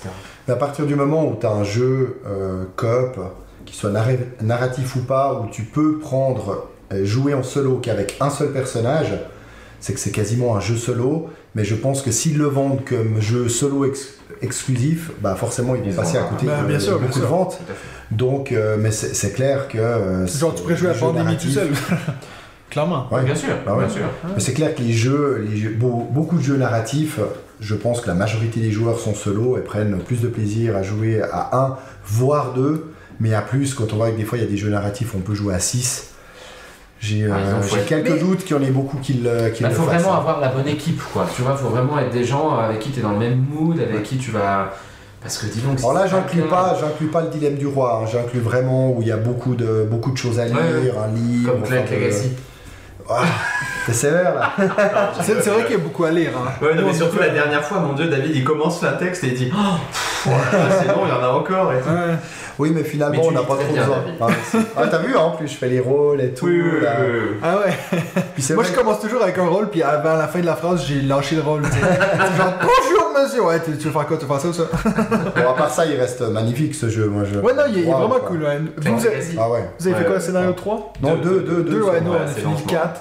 Et puis, euh, non, c'est vraiment cool. Puis là, il y a une direction qui s'en on- on- Je viens de voir quelque chose qui arrive que je me dis, ah ouais, c'est cool quoi. Ah, mais alors moi j'ai hâte de ça parce que tu vois, j'aurais envie là que ça change un tout Mais petit écoute, peu. t'es Ça- à deux scénarios. Oui, oui, non, mais. C'est une chance. Ah non, non, c'est pour ça, je me réjouis de la troisième. Là, on sent qu'on a découvert des On a choses. déjà euh, collé euh, pas mal de trucs sur le plateau. On On dérive, on un peu, non là on Ouais, est- un peu. on. Ah, bon, J'ai juste une petite anecdote à vous proposer, c'est que j'ai longuement joué à Terraforming Mars en solo, je n'ai jamais gagné une seule partie. Je pense que clairement, Terraforming Mars, là c'est un peu un bâton propre score, hein. il n'y a pas un automate, tu joues tout seul, il faut avoir euh, euh, terraformé tout l'ensemble des caractéristiques Ouais. avant la 14e génération. Je n'ai jamais, jamais, jamais réussi. Je pense que je passe complètement à côté de ce qu'il faut faire pour aller euh, vite dans Terraforming Mars. Ouais. Puis, ben, bon, on va un peu commencer à clore le sujet, mais toi, tu disais avant que là, tu joues beaucoup moins en solo. Ouais. Depuis que t'as- Ouais, est-ce que est-ce que c'est quelque chose qui te manque ou est-ce que tu dis, ben, c'est quand même beaucoup mieux à jouer en groupe ou Écoute, tu, tu vois ça euh, comment? Ouais, mais je te l'ai souvent dit, hein, je... c'est vrai que j'ai moins envie de Ouais. jouer en solo. Et je peux pas dire que ça me manque, du coup, j'ai moins envie parce qu'on joue beaucoup plus euh, bah, depuis qu'on qu'on- qu'on est ensemble. On a quasiment une soirée jeu par semaine, ce que je n'avais jamais eu jusque-là. Et euh, je reconnais que du coup, le week-end, j'ai un tout petit peu moins l'envie de me sortir un gros jeu. Après, il y a des moments, je sais que ça va, euh, il y a des vagues. Surtout, je pense, quand tu reçois un jeu, t'as envie de le tester. C'est tu ça, ouais. Ou alors, euh, je, je reconnais que en ce moment, les... bon, je disais ça tout à l'heure, que j'aime bien prendre du plaisir à lire les gros pavés de règles, mais en fait, euh, typiquement, Kanban Eevee, par exemple, je l'ai lu, mais j'ai toujours pas réussi à me lancer dedans, et il Ouais. m'impressionne quand même beaucoup. Et je suis plus en ce moment dans une vibe de ressortir des jeux que je connais un peu et de me faire plaisir sur des, sur, Ouais. sur des solos. Il y en a un notamment c'est dont bien on parlait tout à l'heure. oui, oui, je pense, je pense. Bah, moi, c'est vrai que personnellement, c'est plus un manque de temps. Ouais. Parce Ouais, que j'aimerais beaucoup euh, passer du temps aussi en jeu solo, mais à partir du moment où j'ai pas l'impression d'avoir beaucoup de temps pour jouer, et puis que finalement j'ai des gens dans mon entourage qui aiment jouer, bah, ça me semble quand même plus juste aussi et plus plaisant de, de partager les jeux Ouais. en, en famille ou entre amis que de dire ah bah non, euh, je peux pas venir, euh, j'ai j'ai solo quoi. Ouais, ouais. j'ai solo.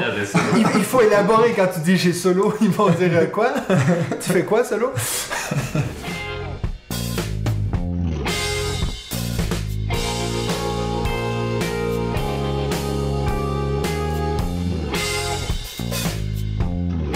Alors maintenant, on va passer à notre top 5 qui est bien sûr les top 5 des jeux solo. C'est- Connaissant David, il va en avoir 12. Euh, mais sachez que c'est pas, on dit pas que c'est des jeux qui se jouent que à 1. Moi, dans mon cas, c'est des jeux que j'ai joué à 1, puis franchement, vous allez voir par mon top 5 que c'est pas nécessairement les, les jeux que je préfère. c'est juste que c'est les seuls que j'ai joué à 1. Donc, je vais te laisser commencer, Benji, vu que c'est toi le spécialiste des solos. Ok, donc je reste spécialiste a priori pour le moment. Oui, Il faut, il te donner d'autres titres mais- que le gars du deck building. Tu vois, il faut Alors. de. J'ai deux mentions honorables pour commencer, puisque ça- j'ai l'impression qu'on en a à chaque fois maintenant des mentions honorables. Alors, les mentions honorables, faut les, faut les dire vite. Hein. Alors, je les on, dis vite. on- on- on- La- on les le, balance. premier, le premier, c'est Imperium Antique ou Imperium Légende, donc un Ok. jeu de David Turkzy et euh, Nigel Buckle, Alright. qui est sorti il y a pas très longtemps. J'ai pas assez de recul pour pouvoir dire que c'est encore un super jeu. Ouais. Par contre, je vous avais déjà dit que pour moi, c'était vraiment un jeu solo parce que à deux ou à plusieurs, je le trouve trop trop long. Ouais. Alors qu'en solo, c'est un vrai bonheur et il y a un automate par civilisation qui a été fait, donc je trouve ça absolument extraordinaire. Et le deuxième, c'est euh, Vindication. Je vous en avais aussi parlé il y a quelques semaines de ça. Un jeu de Mark Neidlinger, qui est un jeu pas, pas du tout narratif, mais dans un univers visuel qui est tellement explicite que explicite dans le sens où euh, il est très très bien foutu, que du coup tu te racontes ton histoire dans ce jeu-là. Pareil, j'ai pas assez de recul pour le faire rentrer dans mon top 5, mais je pense vraiment qu'il aurait euh, l'opportunité d'être dans le top 5. Le cinquième, pour le coup, cette fois on rentre vraiment, c'est This War of Mine. Ouais. Je vous en avais, je crois, aussi déjà parlé une fois quand on avait fait les jeux narratifs. Ouais. This War of Mine, qui est donc chez Awaken Realms. Awaken Realms, C'est un pour, meilleur. pour nos amis canadiens qui se foutent de mon accent. Euh, avec, euh, fait par Michel Horax et Jakub Winivski. Euh, This War of Mine, c'est un jeu qu'il ne faut pas mettre entre toutes les mains parce que c'est un jeu euh, extrêmement réaliste sur les conditions de civils qui sont euh, dans une guerre, en l'occurrence la guerre des Balkans. Ah ouais, donc c'est- surtout ces temps, quoi. Ouais, ouais, ouais. c'est- Je me suis dit en en parlant qu'effectivement c'était pas. Enfin voilà, c'est un jeu. C'est un jeu qu'il faut. Il faut savoir dans quoi on se lance avant d'y aller. Et je pense que quand on n'est pas en forme, il faut pas le jouer parce que c'est un univers extrêmement sombre, mais extrêmement réaliste. Et moi, je ressens vraiment la même chose en lisant des, des romans, euh, tu vois, qui sont des romans difficiles, des romans Ouais. policiers, des romans un peu comme ça.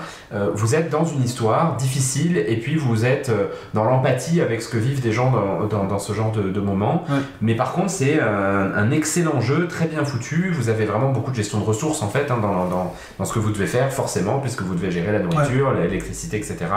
Et puis vous devez gérer la survie des gens qui sont autour de vous. Narrativement, il est très bien écrit, je trouve, euh, avec des issues qui sont euh, souvent, euh, souvent endeuillées en fait, hein, puisque c'est Ouais. difficile de finir avec tous les personnages, très clairement. J'ai pour le moment jamais gagné, j'en ai fait trois parties.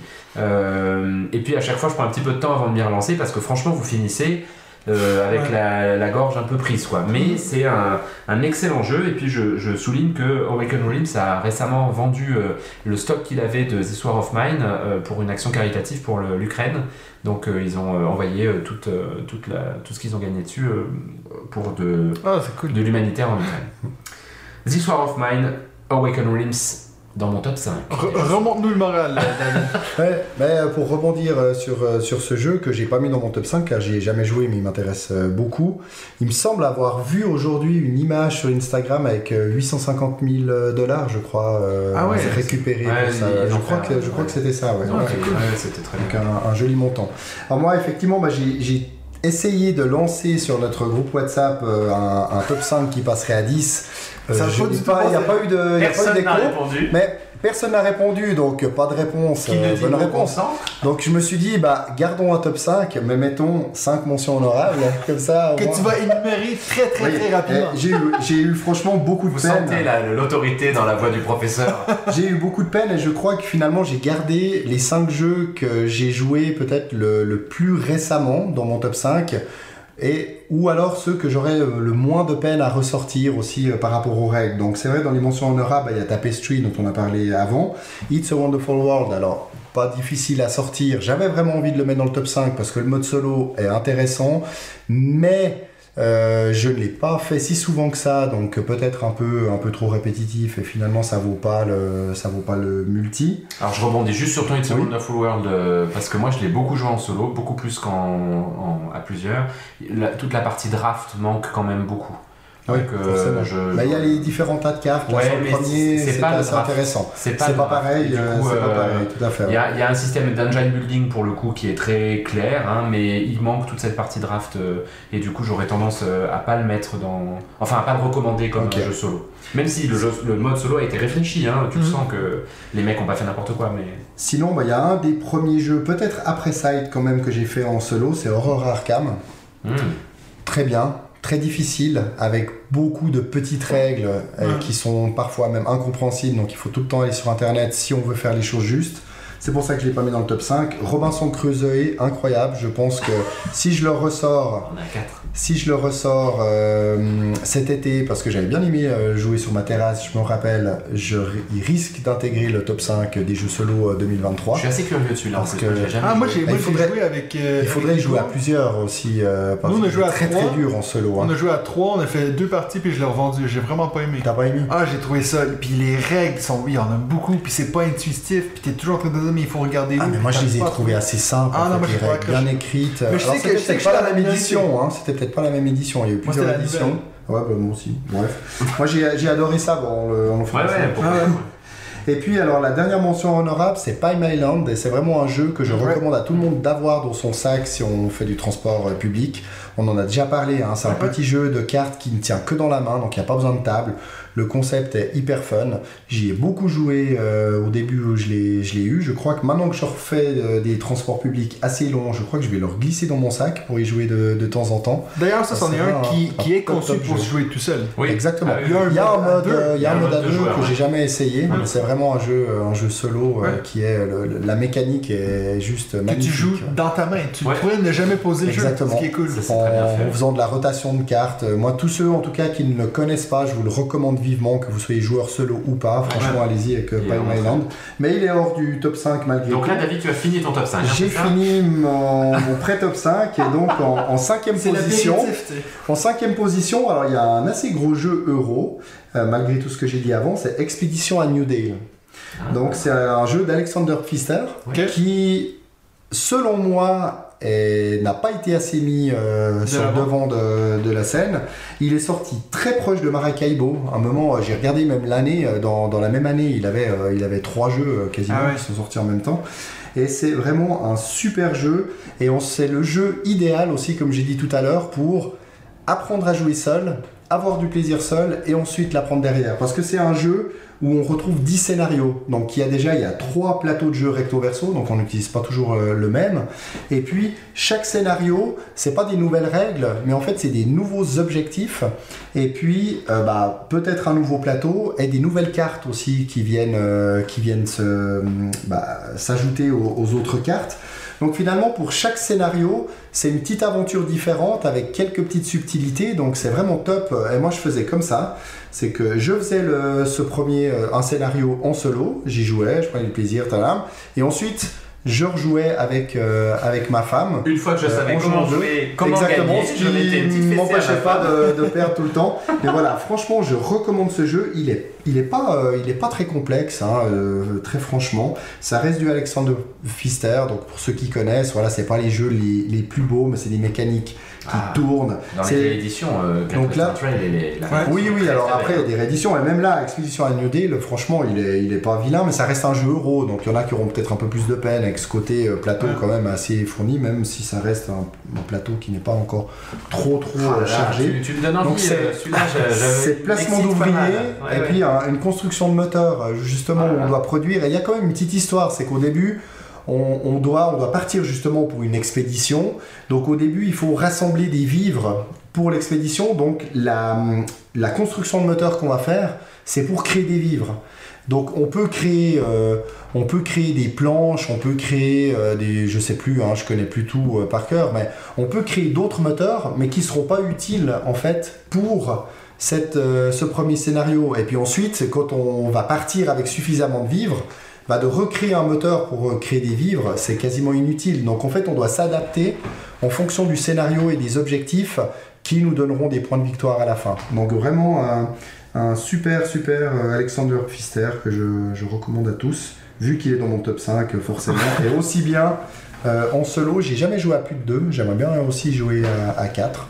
Ça doit, ça doit pas être trop long, ça doit tourner assez vite, donc euh, voilà. Expédition à New Dale, mon numéro 5. Merci Mathieu. David d'avoir parlé pendant 10 minutes. Avec plaisir. Maintenant, ça va être à moi, ça va être très expéditif. Mon numéro 5, c'est promener mon chien, en fait. J'ai jamais joué à 5 jeux solo, donc je peux pas avoir un cinquième. Donc, euh, j'adore sortir, promener mon chien. Je trouve que c'est un jeu. Vous avez pas vu nos têtes au moment où il dit ça, où on se dit, bon, ok, allez, faites la blague rapidement. Et puis, Au fur et à mesure, en se disant, mon dieu, c'est pas une blague. En, en numéro 4, c'est arroser les plantes. C'est ça. Non, non, mais c'est vrai que j'ai- pas 5 jeux, donc je savais pas quoi dire. J'ai dit de la merde. Et puis, euh, Benji, ton numéro 4. T'as- toujours gagné ou il t'arrive de perdre? Alors, je t'avoue. sport fait une merde par terre, je me dis que j'ai quand même perdu à quelque part. Genre de moment je me demande ce qu'on fait là. ok. Bon, Numéro bah, ça va- 4. Numéro Benji. 4. Numéro 4, j'en ai deux. le top 5, le pire du monde Ouais, après celui qu'on avait fait. Non, mais je vais les dire rapidement. C'est Tapestry et Ah, Pourquoi tu les mets les deux ensemble Parce que les deux ont un système de, de- d'automa en fait. Donc je me suis dit, j'avais pas de, j'avais pas de raison de les séparer. euh, et en fait, les Surtout qu'il n'y deux. a pas beaucoup de place dans le top 5. Oui, c'est ça, c'est ça. Et en fait, les deux, euh, les deux me font le, probablement le plus vivre dans les Eurogames malgré tout cette sensation qu'on disait tout à l'heure, c'est-à-dire Ouais. d'avoir un joueur en face de nous. Que tu réagis. euh, Ouais, c'est ça. Tapestry, pour moi, c'est un- c'est c'est vraiment un, un excellent jeu. Je sais que tout le monde lui, lui trouve beaucoup de défauts, notamment dans l'équilibrage, mais moi, je me régale à chaque fois sur ce jeu, dans le, on fout la construction. jeu, Oh là là. moi, je, moi, je prends tellement de plaisir que je gagne ou que je perde dans juste la construction de mes, mes combos sur les pistes. Je suis sûr que t'aimerais parce que c'est des combos euh, tout le temps en fait, hein, Tapestry Ouais. quand tu sais le jouer. Euh, le mode solo est excellent, je le trouve très très bien fait. Et euh, Tricerion, même chose, le mode solo est absolument extraordinaire. C'est euh, c'est Turkzy qui l'a fait en l'occurrence. Mais il est pas dans la boîte de base, non? Alors, il, bah, moi j'ai pris le All-in, je, je me rends pas compte ce qu'il est dans la boîte de base. Enfin, je crois pas, je crois qu'il est dans l'académie de. Dashguard, Ouais. effectivement. Euh, et puis Turkzy a réussi à, à rendre dans ce qu'il y a dans, dans, euh, c'est-à-dire que tu ne sais pas si ton adversaire va aller au théâtre ou pas à ce tour-là. Ah. Et il a réussi à le faire en solo, ce que je trouve assez, assez dingue en fait. Et donc à chaque tour, tu as vraiment cette pression de savoir euh, euh, bah, est-ce que j'y vais ou pas. Et en plus, pour chaque. Donc c'est un placement d'ouvrier, hein, en gros, euh, Tricerion. Pour chaque euh, personnage, il y a des sous-règles qui sont pas forcément simples à saisir, mais qui font que, en fonction de la priorité, c'est-à-dire du fait que toi tu ailles au même endroit potentiellement que le- l'automa, eh ben, tu vas prioriser ce personnage-là pour aller piquer Ah. l'endroit que tu veux faire. Il me semble que ça ressemble au de Bitoku, c'est un peu le même système, il me semble. Mais franchement, ça, je trouve ça excellent parce que du coup, tu as une vraie réflexion stratégique qui est exactement celle que tu as quand tu joues avec des, des potes, à savoir, bah, là, on est deux à vouloir aller sur le même endroit, sur deux endroits différents, bah, il faut que je sélectionne le premier sur lequel je veux absolument aller par rapport au deuxième. Et, et en solo, c'est excellent. C'est, euh, enfin voilà, Tricerion, je- j'y ai rejoué il n'y a pas très longtemps, je vous en avais parlé. C'est c'est vraiment un super jeu solo et c'est aussi un super jeu coopératif. Enfin, pas du tout coopératif, pardon. Un super jeu à plusieurs, Ouais. comme Tapestry. Je pense que c'est un des rares, parce que moi j'ai backé ce truc, euh, j'ai pas backé, mais l'offre Coca de toutes les extensions de Tricerion, Ouais, donc ouais. je vais l'avoir. Puis franchement, euh, j'ai- tellement envie de jouer à Ouais, ouais, que si tu me dis que le mode solo est pas mal, je vais peut-être le tester. Mais surtout, il faudra qu'on essaye vraiment les extensions en fait. L'Académie d'Ashgard, je l'ai toujours pas essayé et j'ai Ah vraiment très très envie de, de le jouer là. On Ah commence, en plus toi et moi, à savoir un peu le jouer. Soit même David, on te met dedans avant de s'y lancer. Tapestry et Tricerion. David, numéro 4. Mon numéro 4, c'est. J'en ai 3. non, non, non, j'en ai qu'un. Non, non, là, je triche plus, là. C'est One Deck euh, Dungeon. ok. Donc là, on est vraiment face à une petite boîte très bien remplie. Un jeu, alors qui peut se jouer à deux. Euh, Après, ça devient du coopératif, donc c'est Ouais. de l'exploration de donjons. Euh, en solo, franchement, c'est un jeu, j'ai toujours eu énormément de plaisir à y jouer. Euh, c'est alors c'est beaucoup du jet de dés. Il y a beaucoup beaucoup de dés à l'intérieur. Certains lui reprochent d'être trop euh, axé sur la- le hasard. Ouais, le hasard, Et hum, Personnellement, je ne suis pas tellement d'accord. Oui, bien sûr qu'on peut avoir des lancers euh, foireux, mais on peut quand même beaucoup influencer euh, les résultats des dés avec des compétences. Donc, euh, c'est beaucoup moins porté euh, sur le hasard que négociateur euh, prise d'otage, où là, très franchement, moi j'ai très j'ai peu de j'ai peu de plaisir à jouer à jeu parce que c'est toujours le lancer de dés qui va influer si ça marche ou pas et moi ça marche jamais. Ouais. Donc euh, je sais pas pourquoi, j'ai pas, le- j'ai pas de chance avec euh, les lancers de dés et dans One Deck Dungeon, j'ai pas cette même impression. Donc super intéressant, c'est exploration de donjons. Alors, alors, on va aller combattre euh, des, des monstres qui vont nous permettre de développer nos capacités. Donc notre personnage de départ euh, qui a très peu finalement de, de- de force et de compétences, euh, quelles qu'elles soient, on va pouvoir choisir sous quel axe on veut la faire euh, monter. Donc Ouais. ouais, il y a un peu comme dans d'autres jeux de- d'exploration de, donjons, hein, la magie, euh, la force, etc. Et puis jusqu'à atteindre le monstre final pour le, pour le combattre. Mais c'est c'est top, il y, a des, il y a quatre niveaux de difficulté différentes, il y a neuf monstres finaux, il y a un mode campagne aussi à l'intérieur. Donc dans cette petite boîte... euh, Que ça- tu peux combiner vaut- avec une autre standalone. que- alors, il y a un autre, euh, effectivement, il y a un standalone Forêt des Ombres, il y a une extension aussi Profondeur Abyssale, que Ah. je les connais pas, les deux, je ne les ai pas, parce que voilà, je, je pense que je joue pas assez pour, euh, Ouais, ouais.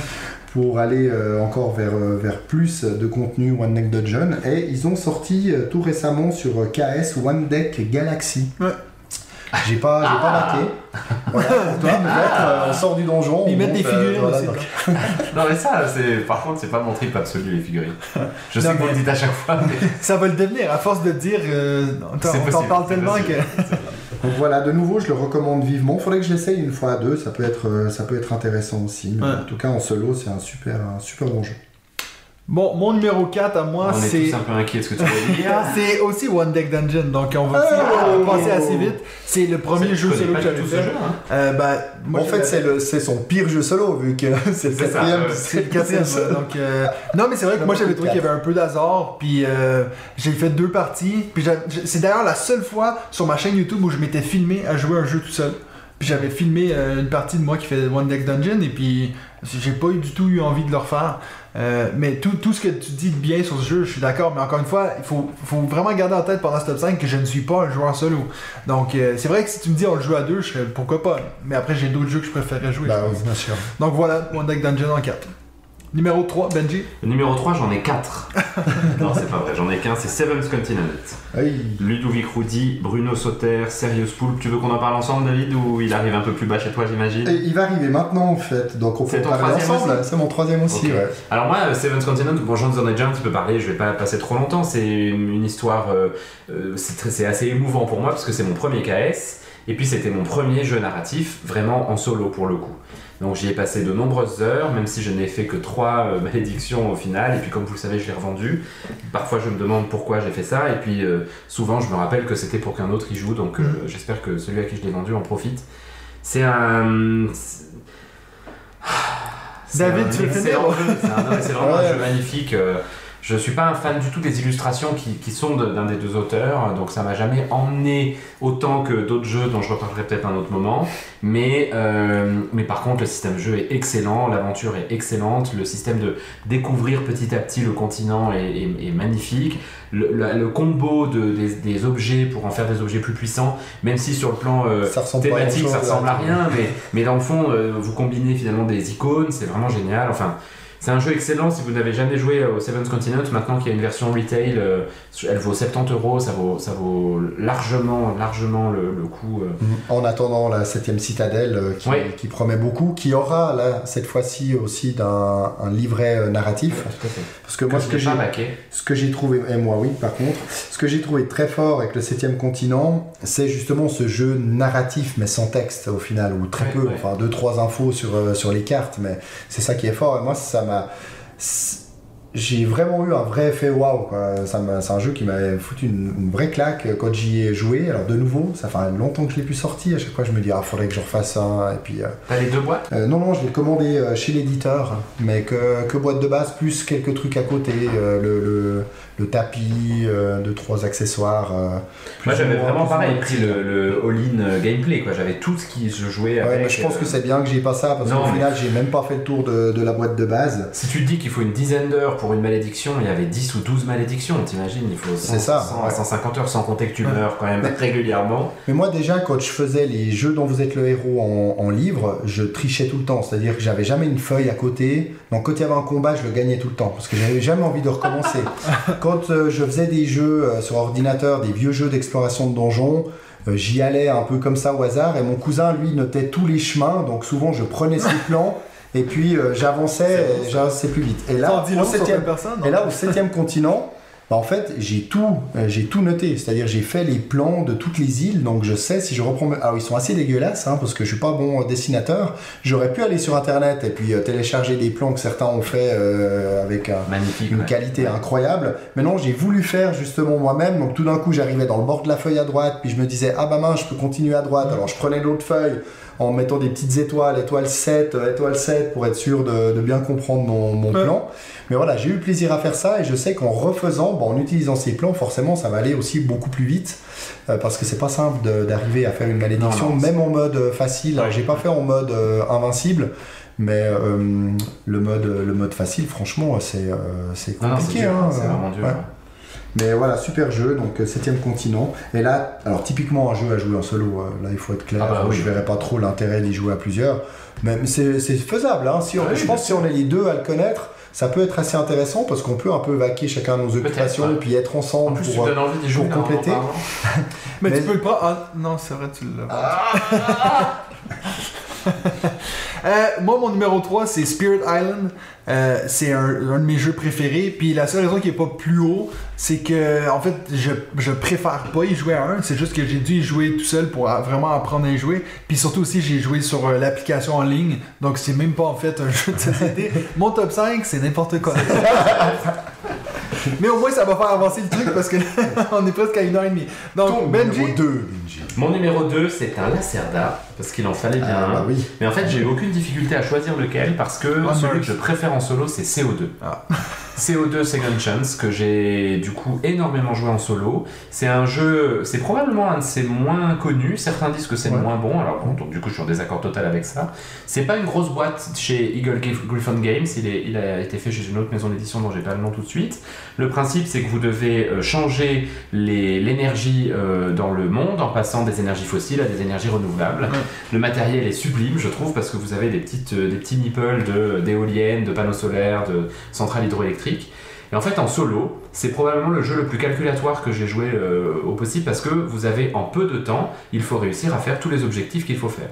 Et les objectifs, c'est de remplacer donc les vieilles euh, usines à charbon par des usines renouvelables, d'aller au Conseil de l'ONU pour euh, convaincre des en recrutant des scientifiques spécifiques, convaincre donc retourner des tuiles qui vont vous permettre de gagner les points de victoire, et puis implanter des, des usines dans certaines zones du monde pour pouvoir également retourner des tuiles qui, si elles ne sont pas retournées, vous font perdre des points. Ouais. La Serpa dans ses modes il a beaucoup ça. Tu montes et tu descends souvent dans, tes points. Et en l'occurrence, à CO2, il faut ne pas avoir zéro point à la fin de ta partie, sinon tu perds, bien sûr. Et donc tu gagnes parfois avec deux points de victoire et euh, t'es content parce que c'est assez dur à gagner. Je pense que je l'ai gagné une fois, le reste du temps je perds. Ah. Mais je prends un pied absolu parce qu'il y a vraiment une réflexion de combinaison à faire que je trouve extrêmement intéressante. Je, je, je- j'explique pas complètement hein, pourquoi ce, ce jeu-là me fait cet effet-là, mais euh, alors, à vous en reparler, j'ai qu'une envie, c'est de le ressortir. Et typiquement, je ne le jouerai pas autrement qu'en solo, parce que sinon il se joue en- dans un mode coopératif qui m'intéresse euh, assez peu. Et il y a même un mode compétitif qui, est, qui existe, mais que je trouve pas euh, particulièrement euh, intéressant. Aussi, ouais. Donc CO2 Second Chance, j'en ai reparlé il y a pas longtemps sur Facebook avec celui chez qui, à qui je l'ai acheté parce que je l'ai pris d'occasion. Euh, et puis bah, je le remercie. Et d'ailleurs, euh, peu de temps après, il m'a renvoyé un message en disant Je regrette tellement de te l'avoir euh, vendu et il l'a racheté. Donc pour vous dire que ça, ça- c'est quand même, je pense, un, un très bon, jeu. jeu, et ouais. j'aurais envie de vous encourager si vous aimez les Lacerda à le faire parce qu'en plus, c'est vraiment pas le plus compliqué par contre chez Lacerda. Ouais. Donc euh, Il n'y a voilà. que 4-5. euh, C'est ça. C'est ça. 4 5 sur 5. Second Chance. David, ton numéro 2. Alors, mon numéro 2, c'est un jeu dont on a déjà parlé euh, pas mal de fois, en tout cas moi, c'est Under euh, Falling Skies. Ouais. Donc euh, voilà, j'ai un, peu tout dit dans des précédents épisodes, donc euh, si vous ne l'avez jamais entendu, bah, il- je sais pas dans quel épisode j'en ai parlé, mais j'en ai parlé Donc il faut tout- toutes les réécouter. faut tout réécouter. Alors là, c'est un jeu exclusivement à faire en, en solo. Alors certains disent non, non, on peut le faire à plusieurs, on peut décider ensemble. Ouais, mais Ouais. bon, au final, bien sûr qu'on peut prendre des décisions à, à plusieurs. Euh, là, c'est, on est sur un jeu de, de placement de dés. Euh, mais finalement où le hasard est très peu présent parce qu'on peut utiliser tous les résultats des dés. C'est Mhm. juste que quand les dés sont petits, les actions seront moins puissantes, mais par contre les vaisseaux venus de l'espace qui veulent euh, anéantir la Terre descendent beaucoup moins vite, alors que les dés avec par exemple 6, bah oui, l'action sera puissante, mais par contre, les petits vaisseaux qui vont, euh, qui vont descendre dessus vont descendre de 6 cases, quoi. Ceux, qui sont dans la ligne où on place le dé. Donc voilà, c'est vraiment hyper stratégique, il faut anticiper un peu le- les placements, dire bah tiens, à ce coup-là, je peux pas encore faire ça, mais pour pouvoir faire au, coup- au tour suivant, il faut que je place un dé ici, etc. C'est- C'est très calculateur, c'est un magnifique jeu que je regrette encore de ne pas avoir assez fait. Euh, il y a aussi tout un mode campagne, donc si vous prenez la boîte, de nouveau là j'ai des boîtes assez lourdes finalement et on verra encore avec mon top 1, c'est que la boîte est pas imposante mais elle est très très lourde parce que dedans il y a un matériel assez fou pour un mode campagne qui est accompagné d'ailleurs de, planches de bande dessinée pour expliquer euh, l'avancée dans l'histoire. Et puis on a des petites règles aussi qui viennent, euh, qui viennent s'ajouter. Chaque partie a été hyper tendue à réussir tout juste parce que au coup d'après, euh, le, le vaisseau mère arrivait sur Terre et là c'est terminé. Donc de nouveau là, vraiment un super, euh, super jeu que solo avec des parties de allez, 30, 30, 40 minutes max. Alors ça, je vous rassure, mes, mes deux premiers, c'est vraiment des jeux que j'ai aimé faire en solo. J'en ai que deux. J'aurais pu littéralement faire un top 2 au final, parce que c'est vraiment, il y a que deux jeux que j'ai aimé faire en solo. Mon numéro 2, c'est Welcome to the Moon. J'ai fait toute la campagne en solo, ouais, c'est ça, vous saviez, c'était un ou l'autre. Euh, Welcome to the Moon, c'est un jeu que j'ai vraiment aimé faire tout seul. Je l'aime aussi à plusieurs, mais j'ai pas, j'ai pas eu ce manque à le faire tout seul, à me dire, ah, j'aurais aimé qu'il y ait quelqu'un d'autre. C'est vraiment la première fois, je pense, que j'avais eu, ce qu'on a parlé avant, cette idée que l'automa va réagir à ce que tu fais. Donc c'est vrai que des fois, j'avais des décisions où je me disais, ben, si je prends cette carte-ci, ben, il va falloir que je donne cette carte-là à, à mon adversaire, puis j'ai pas envie parce que pour- potentiellement ça va me nuire plus tard. Donc, c'est vraiment des, des choix, des fois, qui ont été difficiles à faire. Euh, et puis, j'étais toujours un peu, vraiment à la dernière minute de dire Ah, en fait, j'ai perdu par tant de points euh, contre l'adversaire. Euh, mais j'ai adoré, j'ai fait les 8 campagnes. En plus, j'avais fait ça au mois de novembre en préparation pour notre épisode solo. Donc maintenant, c'est vieux. Mais non, j'ai adoré jouer à, à ce jeu en solo, puis je l'aime tout autant en plusieurs. Donc, euh, toutes les occasions pour parler de Welcome to the Moon sont bonnes. Sans bonne exact. Tu sais que je me Je rends compte que euh, j'en ai refait une partie avec mon beau-frère, on en a fait deux de suite, et en fait, moi je vais avoir du mal à la faire cette campagne parce que j'ai du mal à enchaîner les parties. Ah ouais Ouais, je... en fait, ça me saoule au bout d'un moment, ce côté flip and write. La première partie, à chaque fois, je me régale, je trouve de l'expliquer, les gens sont contents et tu passes un bon moment. Et la deuxième, je la trouve longue, et je me dis, oh mon dieu, en fait, il en reste 6 derrière, je sais pas comment je vais les faire. Ah, mais moi, Nous, on je- les moi- joue par euh, une ou deux, quoi. Une ou deux. Ouais, vraiment, je trouve qu'au bout d'un. En fait, j'ai un peu de mal avec l'enchaînement. Ah, Mais mais après, il je faut revoir les mêmes personnes, effectivement, avec qui tu le fais, Ouais. pour refaire de temps en temps une. hein. Ou le faire en Ou, solo. ou tu le fais tout Ou seul. en solo. Moi, je l'ai fait tout seul, puis je faisais une par jour, et puis j'étais à fond dedans, quoi. Alright, numéro 1, Benji. Vous en doutez. Ouais. Ouais. Je serai le même que toi. Ouais, Ça me ferait plaisir que ce soit. Celui que t'as plus envie de, du tout de sortir. euh, Non, mais bien sûr, c'est Tented Grail. It's now the time of the clash with Martin Lafrenière. Parce aime que, ah là là, il le démonte à chaque fois, Martin. À chaque fois que j'entends ça, je suis triste. Tented Grail, pour moi, c'est un. Ça faisait... Ouais, vraiment. C'est... Ça faisait longtemps que j'avais pas eu une claque comme ça. J'ai eu la chance de pouvoir le jouer sur une période de vacances. Je l'avais emmené en vacances avec moi. Donc, euh, à chaque soir, ma femme allait se coucher. Moi, je me mettais euh, sur Tented Grail. Et en fait, bon, je vous l'ai déjà dit, je suis euh, assez passionné de l'univers arthurien. Donc, l'univers m'avait beaucoup attiré euh, dès le début.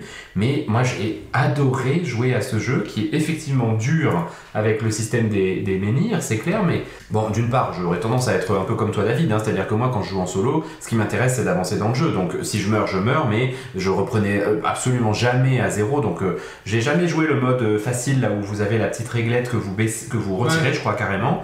Mais par contre, voilà, je, je, je, je refusais de recommencer intégralement à zéro.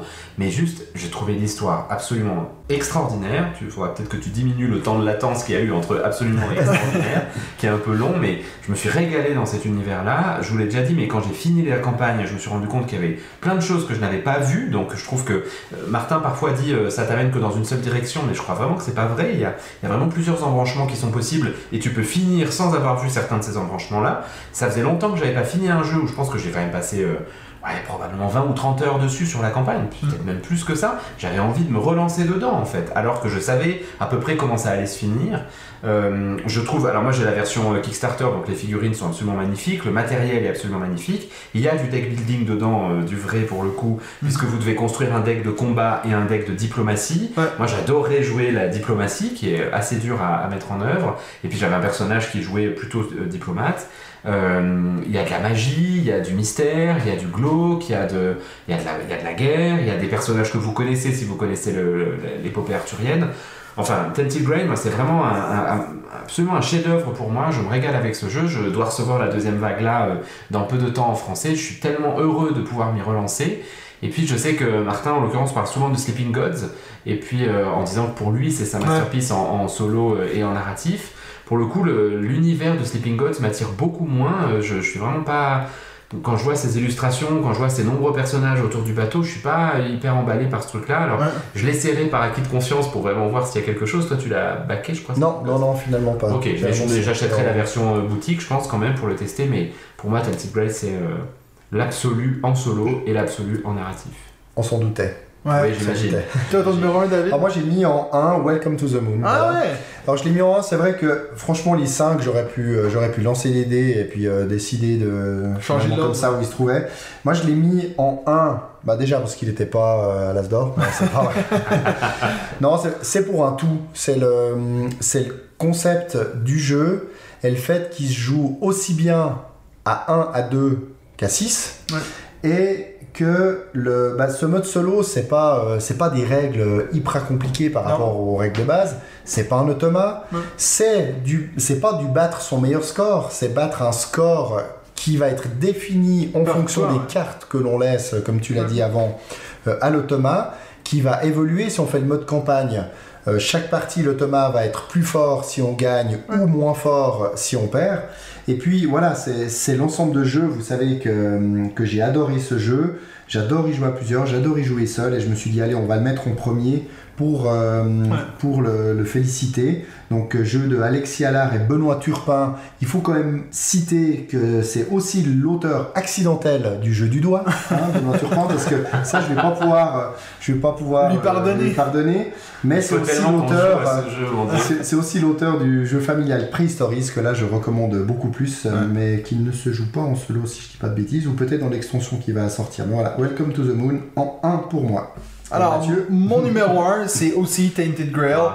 Euh, parce que j'ai vraiment j'ai adoré mon expérience puis quand je l'avais sur la table j'avais 2-3 jours où j'étais pas trop occupé puis j'ai pu enchaîner des parties c'est vrai que moi j'ai des frustrations de quand tu meurs je me dis mais je vais quand même pas recommencer Oh. mais il y a un côté où je me suis dit la seule fois où j'ai vraiment reseté mon jeu que j'ai recommencé à zéro ça m'a quand même vachement aidé Oui.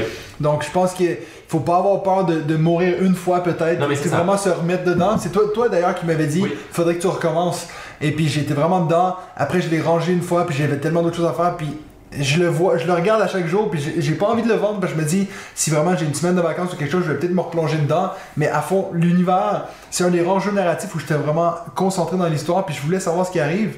Puis moi, je suis assez euh, euh, déficit de l'attention, j'ai de la peine à suivre, donc c'est vrai que j'aurais de la peine à faire celui-là en groupe, puis de devoir écouter Ah quelqu'un me le raconter, Voilà. je serais pas dedans. Mais donc, si vous aimez les jeux narratifs, donc je te rejoins à 100%. Encore une fois, moi, c'est pas, c'est pas ma cam, les jeux solo, donc c'est pas nécessairement ce que je préfère, mais pour un jeu solo, il est vraiment très bon.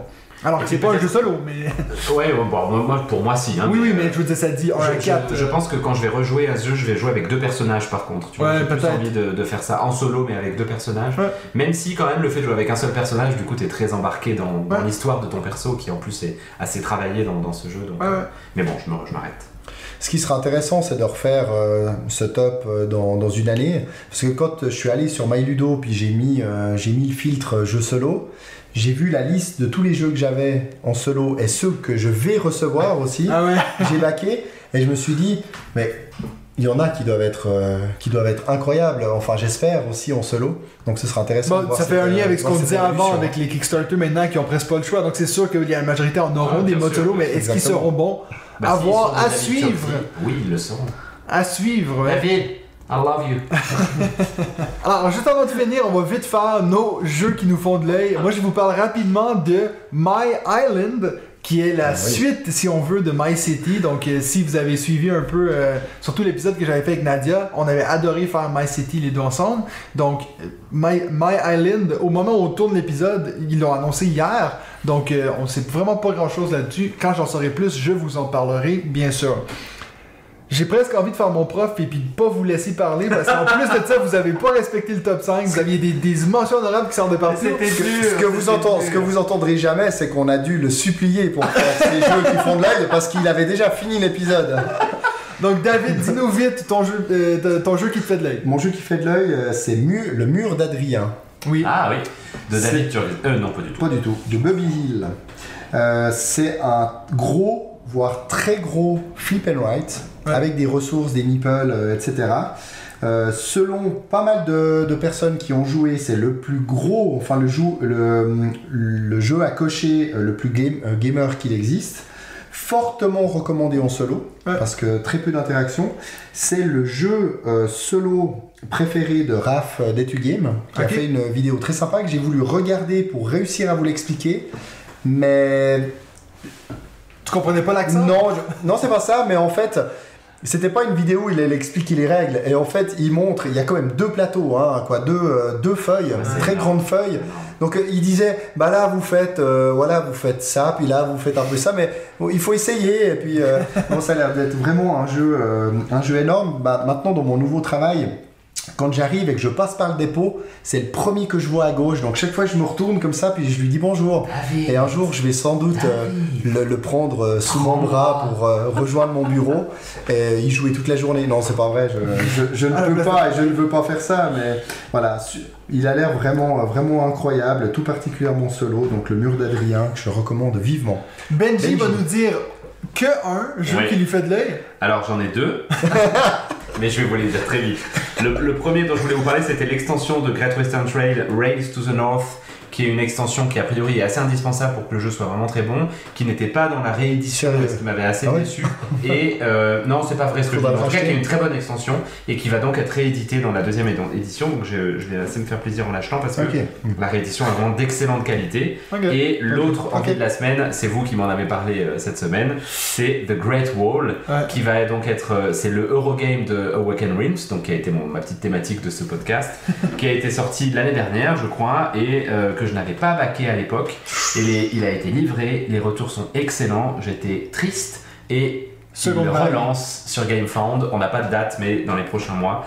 Donc cette fois, j'en serai. Ouais, parce que d'ailleurs, tu nous as dit juste avant qu'on enregistre que t'avais pas encore backé de jeu depuis le début Depuis de cette le début année. de cette année, tout à fait. Tout à Mais tu remarqueras que les très bons jeux de sociofinancement reviennent assez régulièrement. Soit finissent en boutique, soit relancent une campagne, parce Oui. qu'ils se rendent bien compte qu'il y a du Ça fait de pognon ici à l'argent. se faire. On en reparlera dans le prochain épisode de Kickstarter. Donc merci beaucoup tout le monde. On se revoit la semaine prochaine pour un autre épisode de Bah, c'est toi qui fais ou c'est nous du coup? On joue, sais.